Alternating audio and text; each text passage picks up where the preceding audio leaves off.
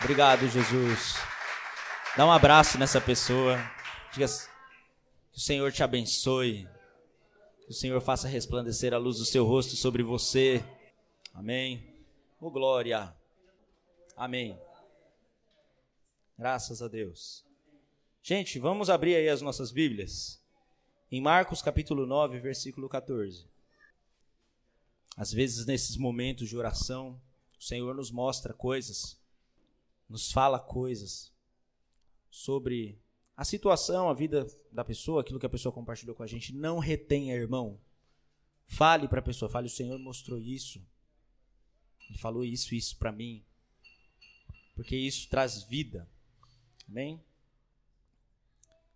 Marcos capítulo 9, versículo 14, que diz assim: ao voltarem para junto dos outros discípulos, Jesus estava descendo do, da, do monte em que ocorreu a transfiguração. Estava com ele Pedro, Tiago e João, então eles estavam voltando daquele lugar, onde eles tiveram uma visão ali, viram Moisés e Elias. E o, e o papai falou para ele: Esse é meu filho, escutem-no. Né? Então eles estavam voltando desse lugar.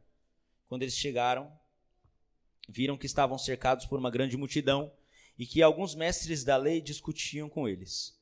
Quando a multidão viu Jesus, ficou muito admirada e correu para cumprimentá-lo. Sobre o que discutem? perguntou Jesus. Um dos homens na multidão respondeu: Mestre, eu lhe trouxe meu filho, que está possuído por um espírito impuro, que não o deixa falar.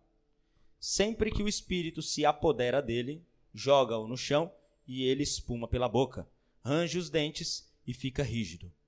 Pedi a seus discípulos que expulsassem o espírito impuro mas eles não conseguiram. Jesus lhes disse: Geração incrédula, até quando estarei com vocês? Até quando terei de suportá-los? Tragam o menino para cá. Só até aí. Gente, esse é um tema que já estava na minha mente há algumas semanas. E eu não sabia muito bem. Ele estava na minha mente, mas estava meio informe, ainda não sabia muito bem como eu ia fazer a abordagem desse tema. E Ontem à noite, quando eu estava terminando de fazer já, de preparar tudo, eu me lembrei dessa passagem. Muitas e muitas vezes nós somos pegos em situações que nós não temos resposta, não sabemos o que fazer, não sabemos como agir, não sabemos para onde corremos, não sabemos para quem recorremos, ficamos com medo, porque o Satanás vem com tudo e a gente não sabe como resolver a situação. Esses discípulos que estavam ali e que foram receberam esse grande desafio, né? De expulsar esse espírito impuro aqui, eles estavam perdidos, eles não sabiam o que fazer. E Jesus desce do monte, olha para eles e fala: geração incrédula, até quando eu terei que suportar vocês? Jesus estava estressado com eles, porque eles não tinham uma resposta, porque eles não tinham a solução para o problema porque eles não conseguiram resolver a situação. Irmãos, muitas vezes em nossas vidas, no nosso cotidiano, nós não temos respostas que nós já deveríamos ter, que o Senhor já gostaria que nós estivéssemos respondendo. Já deveríamos estar mais avançados. Já deveríamos estar mais à frente com aquela situação, porque já estamos numa caminhada com o Senhor porque já estamos vivendo com o Senhor. Porque já estamos vendo o Senhor falar de muitos e muitos tempos. E está chegando a hora em que um grande desafio está para acontecer em nossa sociedade, em nossas vidas. Estamos em face de um desafio imenso, em que nós vamos ter que lutar uma batalha e uma guerra espiritual. E precisamos nos lembrar, precisamos nos voltar para o Senhor. Eu vou retificar minha fala. Nós não estamos chegando a um desafio. Esse desafio já chegou para nós. Retificando. Não há tempo mais de nós brincarmos de ser cristãos. Não há tempo mais de nós brincarmos de ser crentes, né? Brincar de ser santos. Temos que ser de verdade. Temos que amar de verdade com o amor do Senhor. Temos que começar a servir de verdade. Porque enquanto nós estamos olhando para o Senhor e dizendo, Senhor, nós não sabemos como resolver essa questão e aquela, o Senhor está dizendo para nós: vocês são uma geração incrédula, vocês não têm fé. E é por isso, e é por isso que vocês não estão conseguindo resolver o caos do mundo. E o Senhor vai nessa manhã, em nome de Jesus, nos mudar, nos modificar e nos encorajar por causa da Sua santa palavra. Amém. Precisamos, precisamos. Há uma necessidade em nós. Não importa que quanto tempo você caminha já com Jesus, ou se você está meio lá, meio cá, está na hora de você começar a se decidir pelo Senhor. Elias, quando estava ali, com os 450, acho que era 450, né? Profetas de Baal. É, acho que era 450, gente. Profetas de Baal. Ele disse para o povo de Israel: vocês precisam parar de cochear entre dois pensamentos. Ou vocês escolhem andar com o Senhor, se o Senhor é Deus, ou então vocês vão servir Baal. Já está na hora de nós pararmos de servir aos nossos prazeres, porque servir aos nossos prazeres é servir a Satanás Servir as inclinações do nosso coração é servir a Satanás também. E começarmos a servir o Senhor de verdade. E andar com Ele. E crer que Ele tem poder para fazer. Qualquer coisa acontecer. Qualquer coisa acontecer. Amém? Nós vamos ler o texto de 1 Samuel 17. Vamos lá. Vamos ler o texto de alguém que passou por uma situação muito difícil, mas que conhecia o Senhor. Você conhece o Senhor? Conhece, gente? Vocês estão com dúvida. Mas em nome de Jesus, essa dúvida vai cair por terra, né? Essa dúvida vai cair por terra hoje. Porque não dá mais para a gente ter dúvida. 1 Samuel 17, versículo 1. Os filisteus reuniram seu exército para a batalha e acamparam em Éfes Damim, entre Socó, em Judá e Azeca. Em resposta, Saul reuniu as tropas israelitas perto do vale de Elá. Assim os filisteus e os israelitas ficaram frente a frente, em colinas opostas, com o vale entre eles. Então Golias, um guerreiro filisteu de Gate, saiu das fileiras do exército filisteu. Ele tinha dois metros e noventa de altura, usava um capacete de bronze e vestia uma couraça de escamas de bronze que pesava 60 quilos. Também usava caneleiras de bronze e carregava no ombro um dardo de bronze. Ou seja, ele era bronze. Tava, o cara carregava peso gigante na armadura dele. A haste de sua lança era pesada e grossa, como o eixo de um tear, e a ponta de ferro da lança pesava cerca de sete quilos. Seu escudeiro caminhava à frente dele. Golias parou e gritou para as tropas israelitas: Por que saíram todos para lutar? Eu sou filisteu e vocês são servos de Saul. Escolha um homem para vir aqui e lutar comigo. Se ele me matar, seremos seus servos. Mas se eu o matar, vocês serão nossos escravos. Desafio hoje os exércitos de Israel. Mandem um homem para lutar comigo. Quando Saul e os israelitas ouviram isso, ficaram aterrorizados e muito abalados. Amém? Só até aí. Um grande desafio, né, para o povo de Israel, que era um povo que já tinha lutado, que era um povo que já tinha lutado contra o povo filisteu, já tinha vencido uma batalha, mas eles estavam com medo por causa de uma situação: o tamanho do homem. Eles se assustaram e se apavoraram com o tamanho do gigante. E esse povo, os filisteus, eu vou falar uma coisa para vocês. O povo chato, endemoniado. O povo, você conhece alguém que é um povo endemoniado? Numa situação que tá, tá te perturbando muito? Para para pensar um pouco. Vocês ficaram tensos. Relaxa. Pense. Pense por um momento. Tem alguma situação na sua vida que está difícil? Que está colocando à prova você? Tem algo? Uma situação que se arrasta por anos. Sabe quanto tempo? Olha, no tempo de Sansão e de Gideão, os filisteus já estavam já estavam perturbando a vida do povo de Israel. Perturbando. E eles perturbaram por muitos anos no reinado de Saul. O povo filisteu era um povo chato. E tinham gigantes, e não era só Golias. Eles tinham mais quatro, além de Golias. E o povo de Israel, o povo do Senhor, o povo que o mar se abriu diante deles, amém? O povo que o mar se abriu diante deles. O povo que foi sustentado no deserto e viu as grandes maravilhas do Senhor. O povo a quem o Senhor já tinha concedido muitas vitórias, estava recuado, com medo de lutar. Do outro lado, se escondendo. Eles até se arriscavam, se você ler o texto, você vai ver que eles se arriscavam em alguns momentos, se arriscavam sair. Mas quando o homem saía para desafiar, e ele saía, estava saindo durante 40 dias, duas vezes por dia, ele saía e começava a gritar: Cadê o homem que vai vir brigar comigo?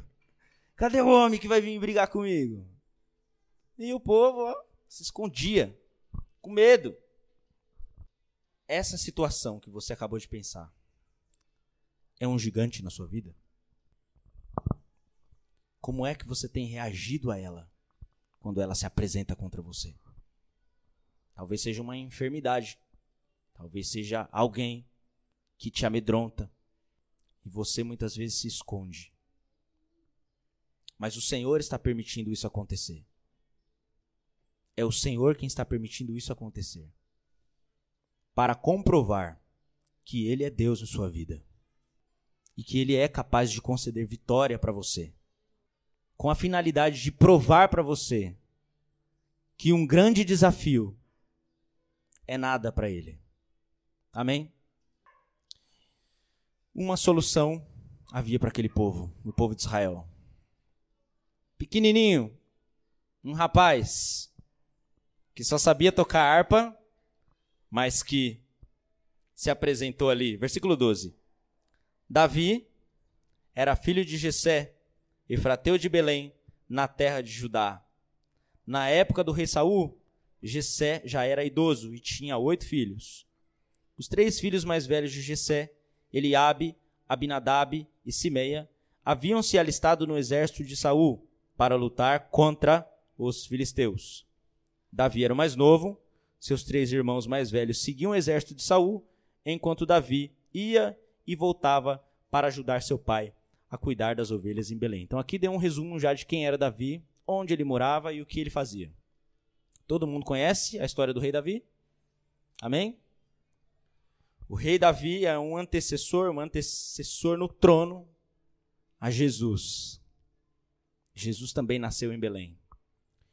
E Jesus é o descendente final de Davi, porque Deus fez uma aliança com ele falando assim: sempre vai ter alguém no trono para te suceder. Deus fez essa aliança com Davi, ele acho que ele nem imaginava, não tinha ideia. Como é que ele ia saber que Jesus ia reinar para sempre no trono? Não tinha como saber. Ele imaginou que fosse Salomão e o filho de Salomão e o neto de Salomão e aí vai, né?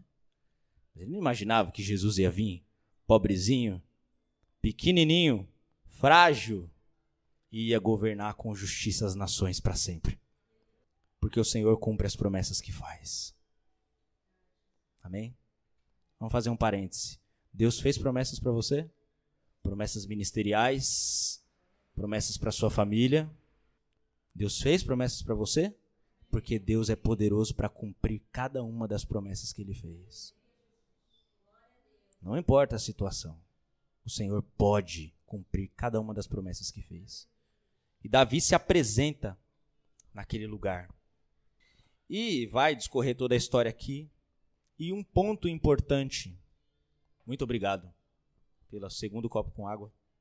Eu recebi, nem tinha tomado o primeiro ainda, mas. Né? Deus é maravilhoso. Eu me perdi o que estava falando. e Davi se apresenta diante dessa situação. A história vai discorrer e vai dizer lá no versículo 40 que ele pegou cinco pedras lisas de um riacho. Então o tema da pregação de hoje é cinco pedras do riacho. Nós vamos passar por cinco pontos na história, nessa história, em que Davi pôde vivenciar o poder do Senhor. Amém? A primeira coisa que nós conseguimos identificar na história de Davi contra Golias é: Davi estava disponível. Diga comigo, disponibilidade. Davi estava disponível. Lá no versículo 32 desse mesmo texto, vai dizer assim: Davi disse a Saul: Ninguém se preocupe por causa desse filisteu. Seu servo vai lutar contra ele. Seu servo vai lutar contra ele. Será que estamos? Quero que você se pergunte: será que você está totalmente disponível para a ação de Deus? Em todo o tempo da história de Davi, ele estava disponível. O pai dele dizia para ele assim: Ó, oh, Davi, vai lá, que seus irmãos estão com fome. Leva pão para eles. Ele deixava as ovelhas lá, ia lá levar pão para os meninos que estavam lá na guerra. Três irmãos ele tinha lá. Ele falava: vai lá agora e cuida das ovelhas. E ele ia lá e cuidava das ovelhas. Davi estava disponível. Todo o tempo, Davi falava assim: Senhor, nós podemos sair para guerrear contra esse exército? E o Senhor falava assim na história de Davi eventos que sucedem isso aqui. Senhor, nós podemos sair para guerrear contra o exército fulano de tal? Pode sair que eu vou dar vitória. Senhor, como é que nós vamos fazer assim, assim, assim, faz assim, faz assim. Na única vez que Davi não estava disponível, que foi a pregação da semana passada, né? Atila, foi, o Atila pregou sobre isso. Na única vez que Davi não estava disponível, ele falou: Não vou sair para guerrear, não estou a fim de sair para guerrear, não quero ir hoje, ele acabou pecando. Viu a mulherzona bonita tomando banho da janela, desejou no coração e mandou buscar. E o rei podia todo, né? Quem é que ela, ia poder falar? Não, não vou. Então mata ela. Mata ela, mata o marido dela, mata todo mundo. Mas o rei podia tudo. Então, ele ia fazer o quê? Nem lutou, simplesmente foi. Na única vez em que Davi não estava disponível, ele acabou pecando. Eu vou perguntar mais uma vez: você está disponível para o que o Senhor está fazendo nesse tempo? Porque você vai precisar estar. Jesus ama pessoas disponíveis. Jesus ama pessoas disponíveis. Vocês não, não, vocês não têm como anotar, vou fazer vocês repetir. Repita comigo. Jesus ama pessoas disponíveis. Pessoas a quem ele possa dizer assim: você vai fazer tal coisa. E a pessoa não fala, ah, tô com preguiça. Porque a preguiça é um grande problema para nós hoje. É a gente jogou uma palavra bonitinha chamada procrastinação para camuflar uma outra coisa que tem por trás, que é a preguiça. Na verdade, não é que você gosta, porque eu, por exemplo, adoro procrastinar, principalmente de manhã cedo. O celular toca para levantar, mais 10 minutos, mais 15 minutos mais 30 minutos, e aí quando você vai ver já passou duas horas do momento de você se levantar. Por quê? Preguiça. A disponibilidade nossa, ela é aplacada pela preguiça. E o que que o provérbio diz? Vai ter com a formiga? Preguiçoso.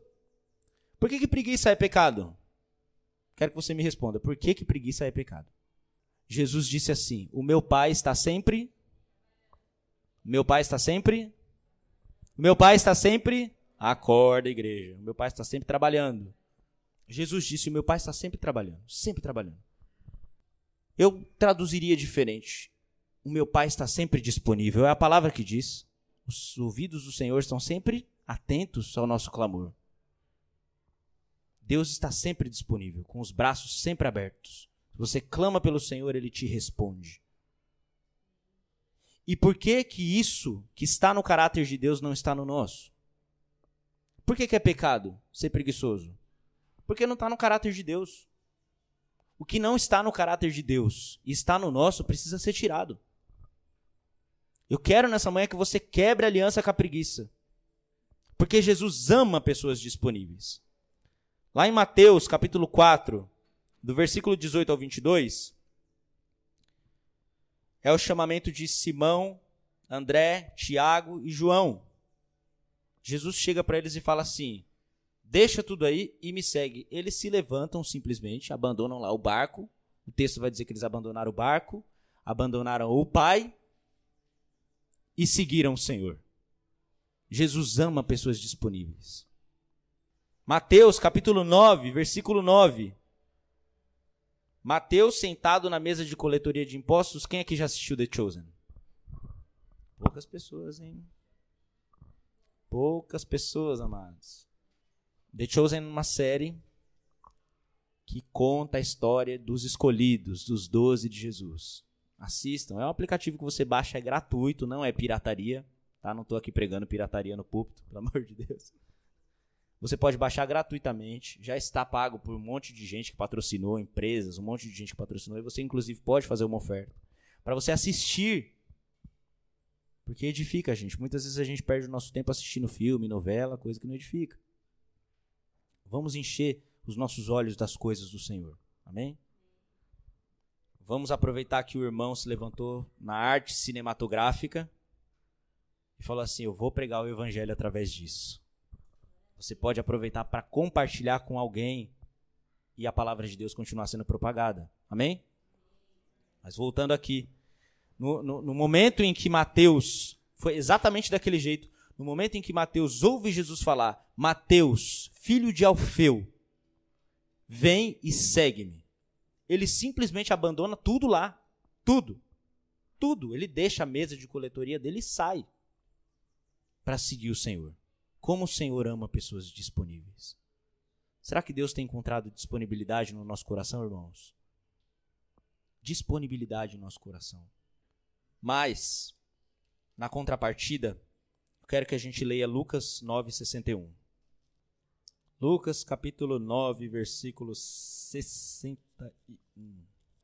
Outro ainda disse: Senhor, eu seguirei, mas deixe que antes me despeça da minha família. Família é uma coisa importante, né? É importante família? Pai e mãe é importante, filhos são importantes, né? são muito importantes? Marido, esposa, enfim, todo mundo que compõe o clã, sua família, né? Olha só a resposta que esse homem recebeu. Mas Jesus lhe disse: quem põe a mão no arado e olha para trás não está apto para o reino de Deus. Não está apto para o reino de Deus. Se você colocou a mão no arado e deu uma olhada para trás e falou: Hoje eu preciso cuidar da minha família. Hoje eu estou com preguiça.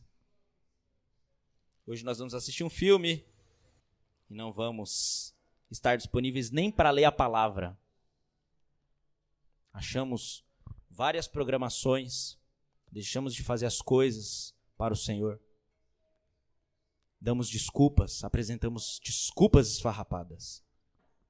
E o Senhor está dizendo para nós: se você não está totalmente, 100% disponível, se você colocou a mão no arado e está olhando para trás, então você não é apto para o reino de Deus.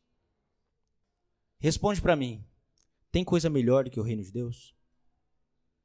Tem coisa melhor do que pertencer ao Senhor, gente? Então por que, que nós escolhemos outras coisas? Eu quero que você responda para mim: tem coisa melhor do que andar com o Senhor?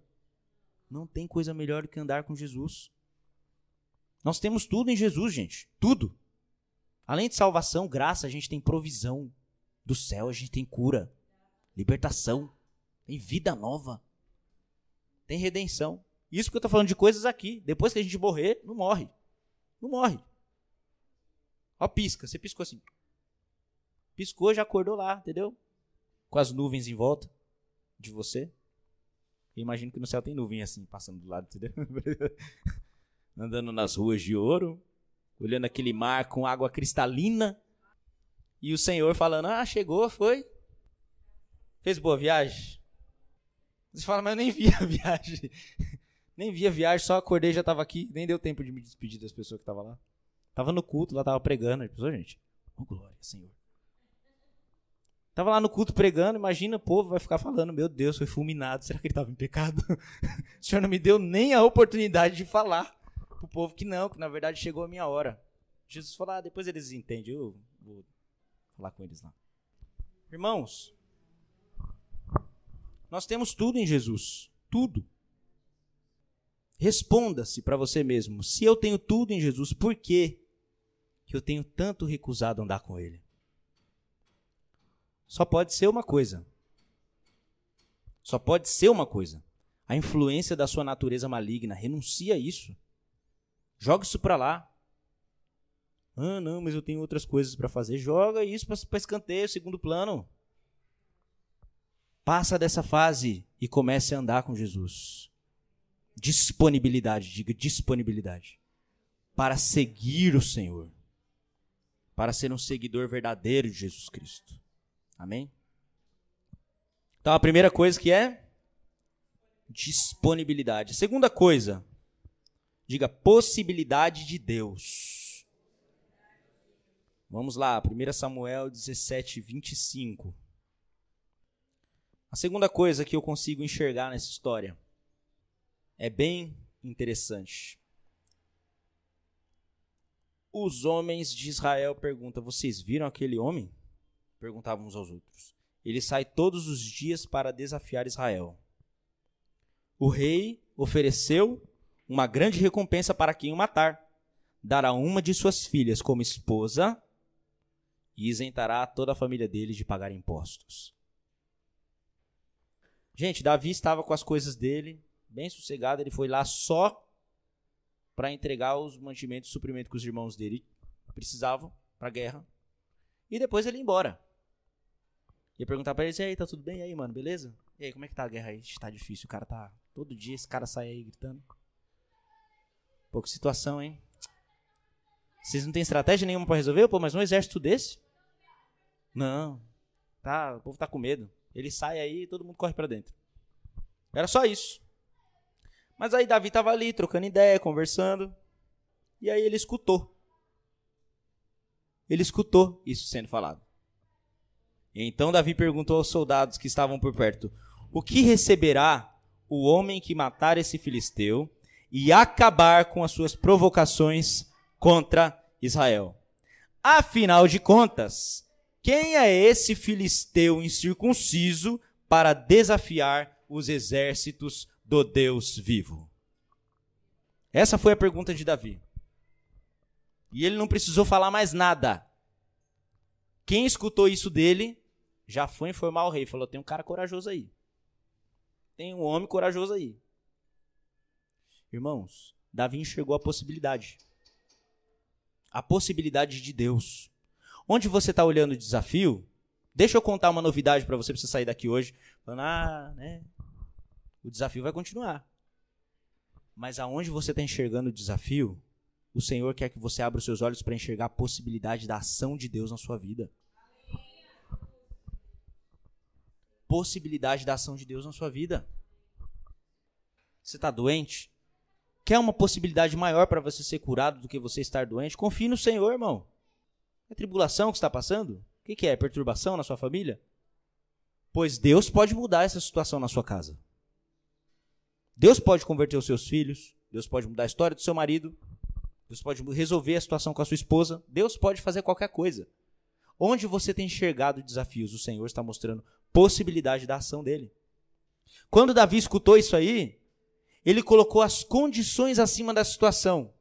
Ele falou: eles são filisteus incircuncisos, eles não têm aliança com o Senhor. Nós temos. Nós somos o exército do Deus vivo. Nós somos o exército do Deus vivo. Você olha para a situação e fala, ah, de novo isso, né? A gente enche a boca de murmuração. Povo de Israel, andando pelo deserto, começava a ter fome, começava a ter sede, já começava a murmurar. Deus tinha aberto o mar diante deles. Mandava o maná todos os dias de manhã cedo. Caía com um orvalho. Tinha provisão. As roupas deles não se gastavam. As sandálias dos seus pés não se gastavam andando no deserto. Deus não deixava faltar nada para eles. Mas eles enchiam a boca de murmuração. Meu irmão, você precisa aprender a começar a glorificar o Senhor no meio da sua tribulação. Tira a murmuração da sua vida. Cancela a murmuração da sua vida. Você faz parte do exército do Deus vivo. Você faz parte do exército do Deus vivo. Perceba aí que Davi não falou dele mesmo. Ele rebaixou o filisteu e exaltou o nome do Senhor sobre o exército de Israel. Davi sabia quem era a Filístia a Filiste, e sabia quem era Israel. Você sabe a que povo você pertence? Sabe a que povo você pertence, irmão? Mateus capítulo 16, do versículo 15 ao 16. Vamos ler. Chuva de versículos hoje, cadê a Aninha? Mateus capítulo 16. Não, gente, desculpa, é Marcos. Marcos 16, 15 e 16. Olha só o que Jesus diz para nós: quem crer e for batizado será salvo, mas quem se recusar a crer será condenado. Os seguintes sinais acompanharão aqueles que crerem: em meu nome expulsarão demônios, falarão em novas línguas, pegarão em serpentes sem correr perigo, e se beberem algo venenoso, não lhes fará mal, e colocarão as mãos sobre os enfermos, e eles serão curados. É ao povo que recebeu essa autoridade que você pertence. Isaías 61, do versículo 1 ao 4. É uma palavra sobre Jesus. Isaías 61, versículo de 1 a 4. Vamos lá. Apareceu aqui? Vamos lá. O Espírito do Senhor, vamos ler todo mundo junto? O Espírito do Senhor soberano está sobre mim, pois o Senhor me ungiu para levar boas novas aos pobres. Cadê o versículo 2? Ele me enviou para consolar os de coração quebrantado e para proclamar que os cativos serão soltos e os prisioneiros libertos. Versículo 2. Ele me enviou para dizer aos que choram que é chegado o tempo do favor do Senhor e o dia da ira de Deus contra seus inimigos. Versículo 3. A todos que choram em Sião, ele dará uma bela coroa em vez de cinzas, uma alegre bênção em vez de lamento, louvores festivos em vez de desespero. Em sua justiça serão como grandes carvalhos que o Senhor plantou para a sua glória. Você esse povo aqui, ó. Os carvalhos que o Senhor plantou para a sua glória. E o versículo 4? Põe aqui, Aninha, rapidinho. O versículo 4 é sobre nós. Reconstruirão as antigas ruínas, restaurarão os lugares desde muito destruídos e renovarão as cidades devastadas, as gerações e gerações. Todo o versículo de Isaías 61, de 1 e 2 é falando sobre Jesus. Mas no versículo 3 e no versículo 4 está falando sobre nós. Somos nós que reconstruiremos as cidades devastadas. Nós fazemos parte desse povo. Em 1 a Pedro 2,9 está dizendo que nós somos escolhidos, reino de sacerdotes, nação santa, propriedade exclusiva de Deus. 2 Coríntios 5:20, embaixadores de Cristo, de que ministério? Do ministério da reconciliação de homens com Deus. É isso que você é, meu irmão. É isso que você é. Quando o diabo vier contra você e falar assim: você não é nada. Você é um Zé ninguém. Você é uma Maria ninguém também. Você vai dizer não. Eu faço parte do exército do Senhor. Eu faço parte do exército do Deus vivo. Eu sou embaixador do reino. Você quer saber? Deus nos chama de eleitos. O que é um eleito? É alguém que foi escolhido, né? Ó, por voto, por dedo. Estamos chegando, esse ano é ano, né? De eleição. Esse ano é ano de eleição. E o Senhor está falando: que ele elegeu você. Ô irmão, olha para mim. Você sabia disso? O Senhor elegeu você para o trabalho ministerial, você sabia? Como é que funciona quando a gente elege os deputados e os senadores? Para que, que a gente elege um deputado? Para ele falar para a gente, né? É para ele nos representar? Todo mundo sabe disso? Você vota no deputado para ele representar você lá na Câmara. São 513 deputados que a gente coloca lá para eles falar, representar a gente, os nossos interesses, falar por nós. O Senhor elegeu você também para falar por ele no ministério da reconciliação. E como eleito do seu ministério, você está fazendo o que você tem que fazer? Fica o questionamento. Você está fazendo o que o Senhor mandou você fazer? Está comparecendo à Assembleia dos Santos? Nós nos congregamos aqui, ó. Isso aqui é uma assembleia dos santos, onde nós conferimos a palavra de Deus. Como que tá a sua vida em igreja? Tá legal? Ou tá ilegal? Porque quando um eleito não faz o que tem que ser feito, o que a gente faz com ele? O que aconteceu com a Dilma em 2014, 2015, acho? O impeachment. Saul, que foi o rei que antecedeu Davi, fez tudo errado. Deus mandava ele fazer uma coisa, ele ia fazer a outra. Era tudo doido, seguia os que ele achava que era melhor. Não, não vou fazer desse jeito, não, vou fazer diferente. Deus mandou matar, ele falou: Não, não vou matar. Deus não mandou ele sacrificar, ele falou: Eu vou sacrificar. E aí o Senhor falou: Ele não faz nada que eu quero fazer, então não quero mais ele como rei. Deus tirou ele da posição dele e colocou alguém no lugar dele que pudesse reinar segundo a vontade de Deus. Irmão, você tem feito a vontade do Senhor? no seu ministério? Cadê os eleitos de Deus? Eleitos do Senhor. Você tem cumprido o papel do seu ministério? O Senhor está nos falando essa manhã. Talvez você esteja olhando para os desafios da vida e não esteja conseguindo cumprir o que você tem que fazer, porque você não fez o básico que o Senhor mandou você fazer. O Senhor elegeu você para um ministério para você fazer. Contra toda possibilidade contrária. Enxergue a possibilidade de Deus de cumprir o seu ministério no meio das situações mais difíceis. No meio das situações mais difíceis. Por que, que você não consegue ter ousadia para falar de Jesus no momento difícil? Quer um momento melhor do que uma situação difícil para você falar do Senhor? Repita comigo. Possibilidade de Deus para exercer o meu ministério qual é o seu ministério? O que o Senhor elegeu você para fazer? Reflita por um instante. Não só olha para mim, mas reflita com você. O que é que Deus mandou você fazer na sua vida? Talvez você não tenha tido ainda. Cadê a Andréia? Talvez você não tenha tido ainda. Um, eu vou falar que para você falar com ela, caso você não saiba ainda, não sei muito bem o que fazer. Converse com a Andréia, porque ela já se disponibilizou há umas semanas atrás a orientar as pessoas que não sabem muito bem o que fazer.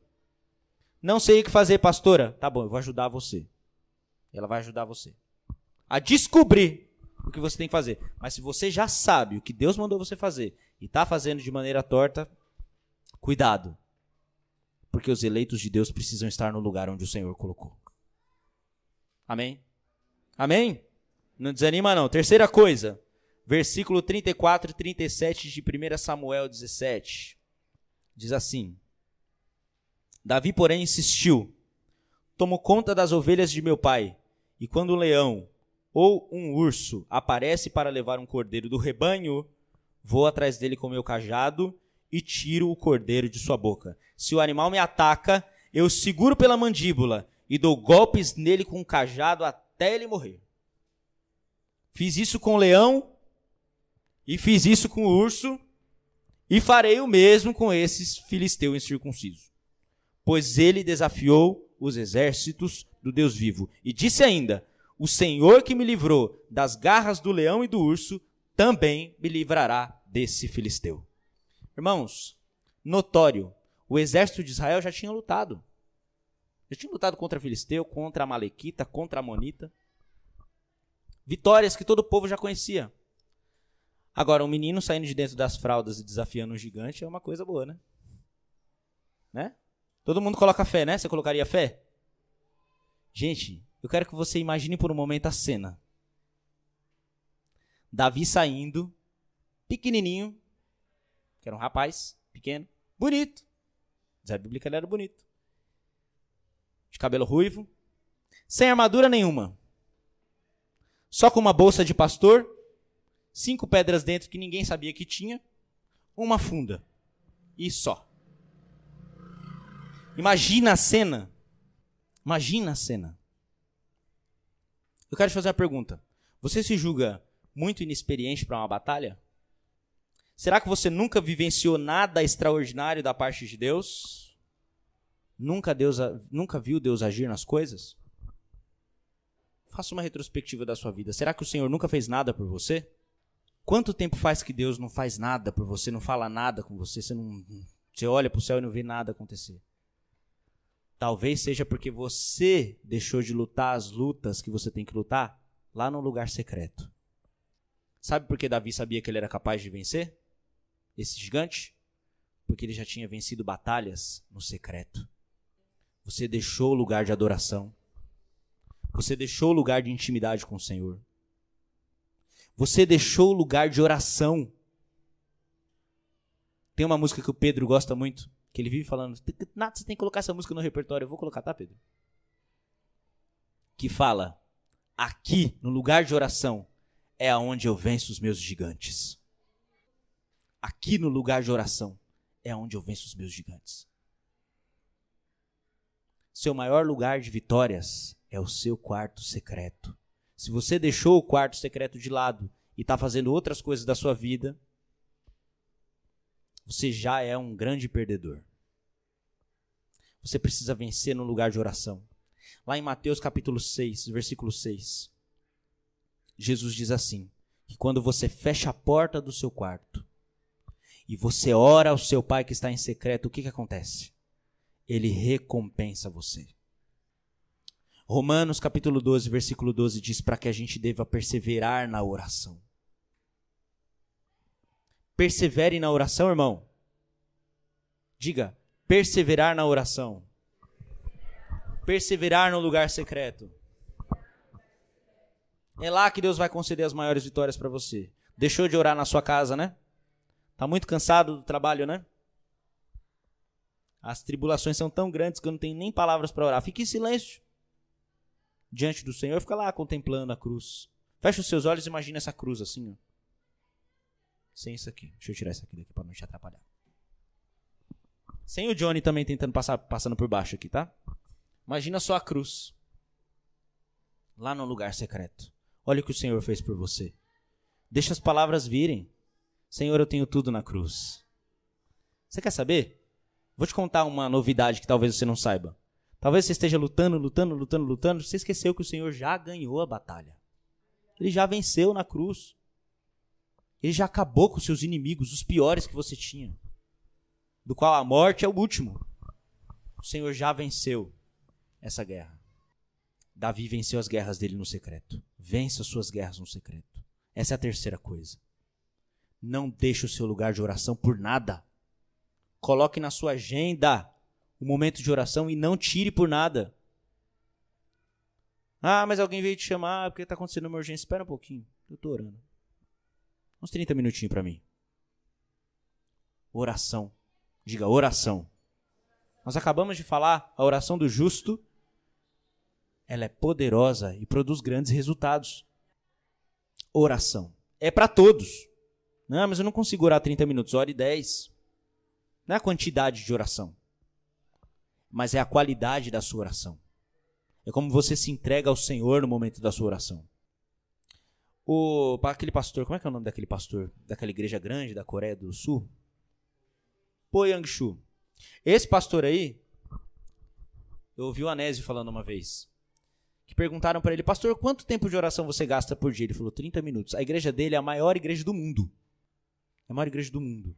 Ele escreveu um livro muito famoso que chama alguma coisa da quarta dimensão. A quarta dimensão.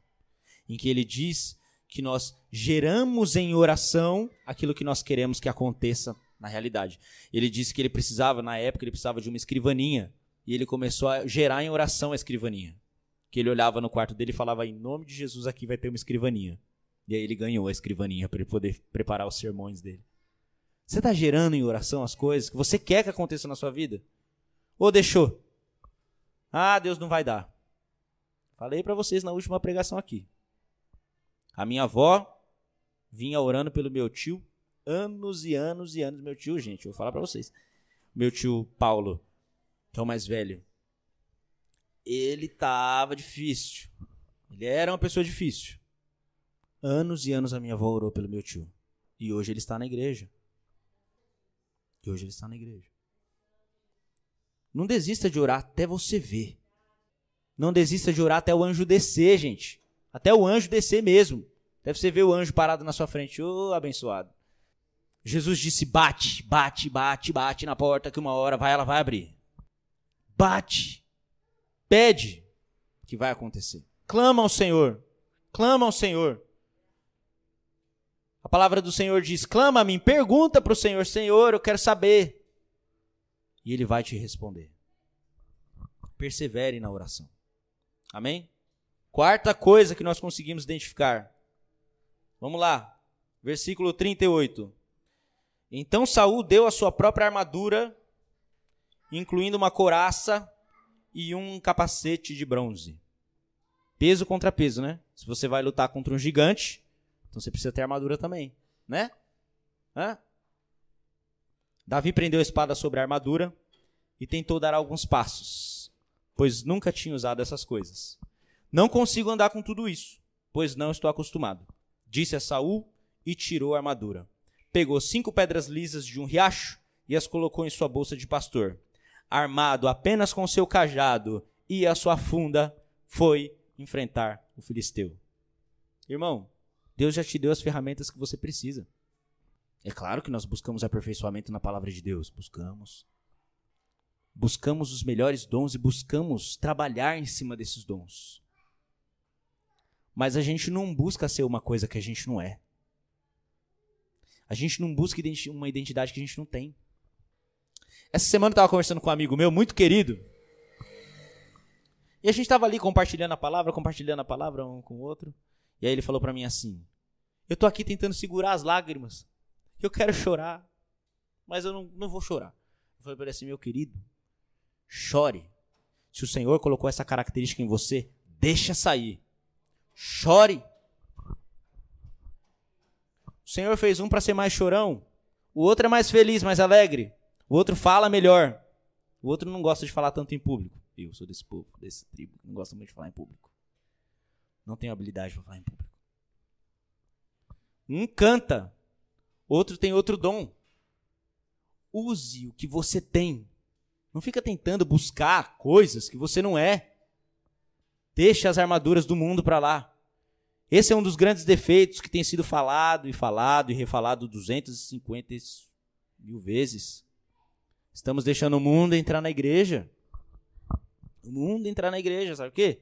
que a gente busca identidade de coisas que a gente não precisa.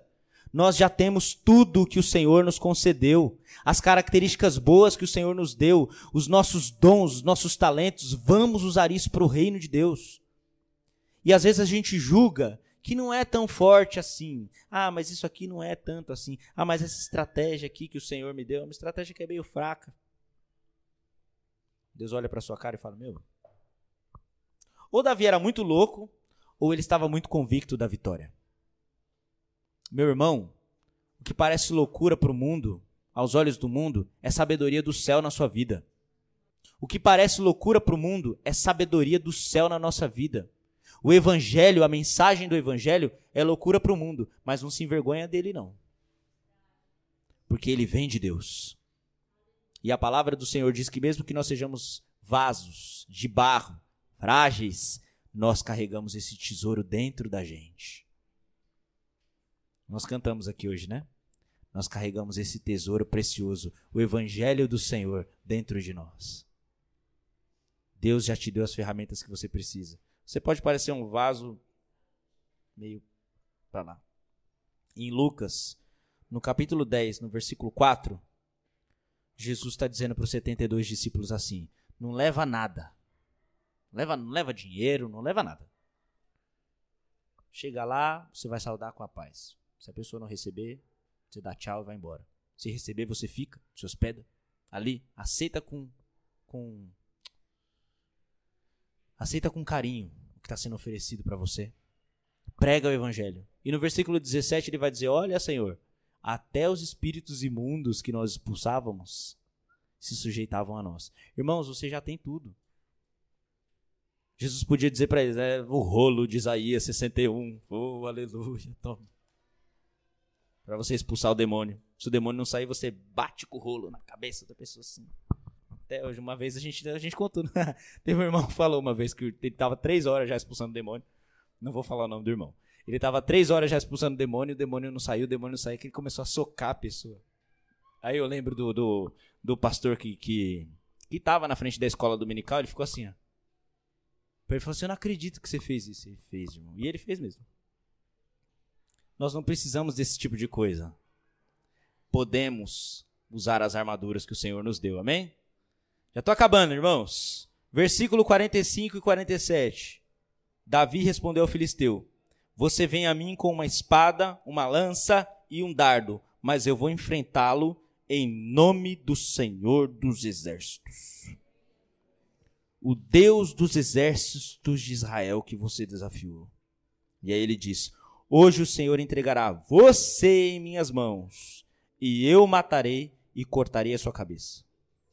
E darei os cadáveres de seus homens, as aves e os animais selvagens, e o mundo todo saberá que há Deus em Israel. Irmãos, tem um jeito de Deus, do, do mundo todo saber que Deus está com nós, viu? É na hora que você enfrentar o gigante, quando os desafios começarem a aparecer, aqueles desafios que eu falei no começo, e você se lembrar que você está debaixo de uma bandeira, o nome do Senhor. O nome do Senhor. Você precisa de tudo isso no seu, na sua bolsinha de pastor. Essas cinco pedrinhas. Mas você só vai precisar de uma para atacar o seu inimigo. Lembre-se que você está agindo em nome do Senhor. Nós fazemos as coisas assim, ah, em nome de Jesus, né? Não é amuleto, não. Não é amuleto da sorte o nome de Jesus. Né? Porque senão fica fácil, né? Tudo que a gente quiser a gente consegue em nome de Jesus. Ah, mas a irmã quer o marido da outra. Em nome de Jesus eu vou conseguir. Está repreendido em nome de que é isso? Em nome de Jesus eu vou conseguir o lugar de trabalho daquela pessoa posto dele, ele vai ser tirado dali, em nome de Jesus, fica lá dando volta, né? Não é para isso, não é amuleto para você conseguir o que você quer. Em nome de Jesus você vai para derrotar os inimigos. Porque o Senhor, você está indo em nome do Senhor, você está indo, você é embaixador do reino. Você está indo em nome do Senhor para resolver uma situação no nome dele. E Davi sabia disso. Ele falou: "Não estou aqui porque a minha família vai ser isentada de imposto, não. Não estou aqui porque eu vou casar com aquela mulher bonita, que é a filha do rei. Eu estou aqui porque o exército do Deus vivo precisa ser validado nesse dia. E em nome do Senhor nós vamos vencer esse gigante. Em nome do Senhor. Vamos ficar de pé, irmãos.